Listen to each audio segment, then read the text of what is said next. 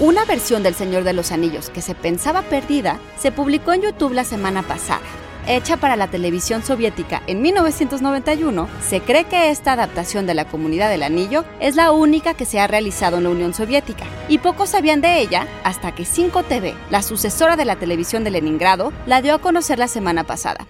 Pero, ¿por qué no sabíamos nada de ella? Institute. Masterpiece Your Life. Escrita entre 1937 y 1949, El Señor de los Anillos se ha traducido al menos a 38 idiomas desde que se publicó en 1954. Y se piensa que si las traducciones a la obra de Tolkien fueron difíciles de conseguir en la Unión Soviética, fue porque la lucha de la Tierra Media contra un poder totalitario habría sido objeto de censura.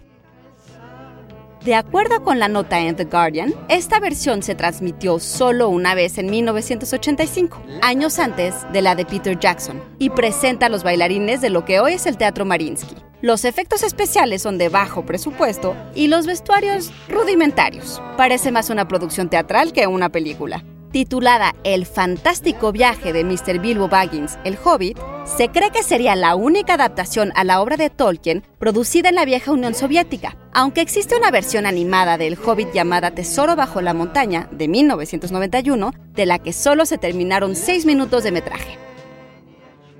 Además de Peter Jackson, otros cineastas que pensaron adaptar los libros fueron Michelangelo Antonioni, John Burman y Stanley Kubrick, quien llegó a pensar que era imposible filmarla. Otra versión televisiva se emitió en Suecia en 1971 y en 1978 Ralph Bakshi hizo su versión animada que solo abarca dos de los libros.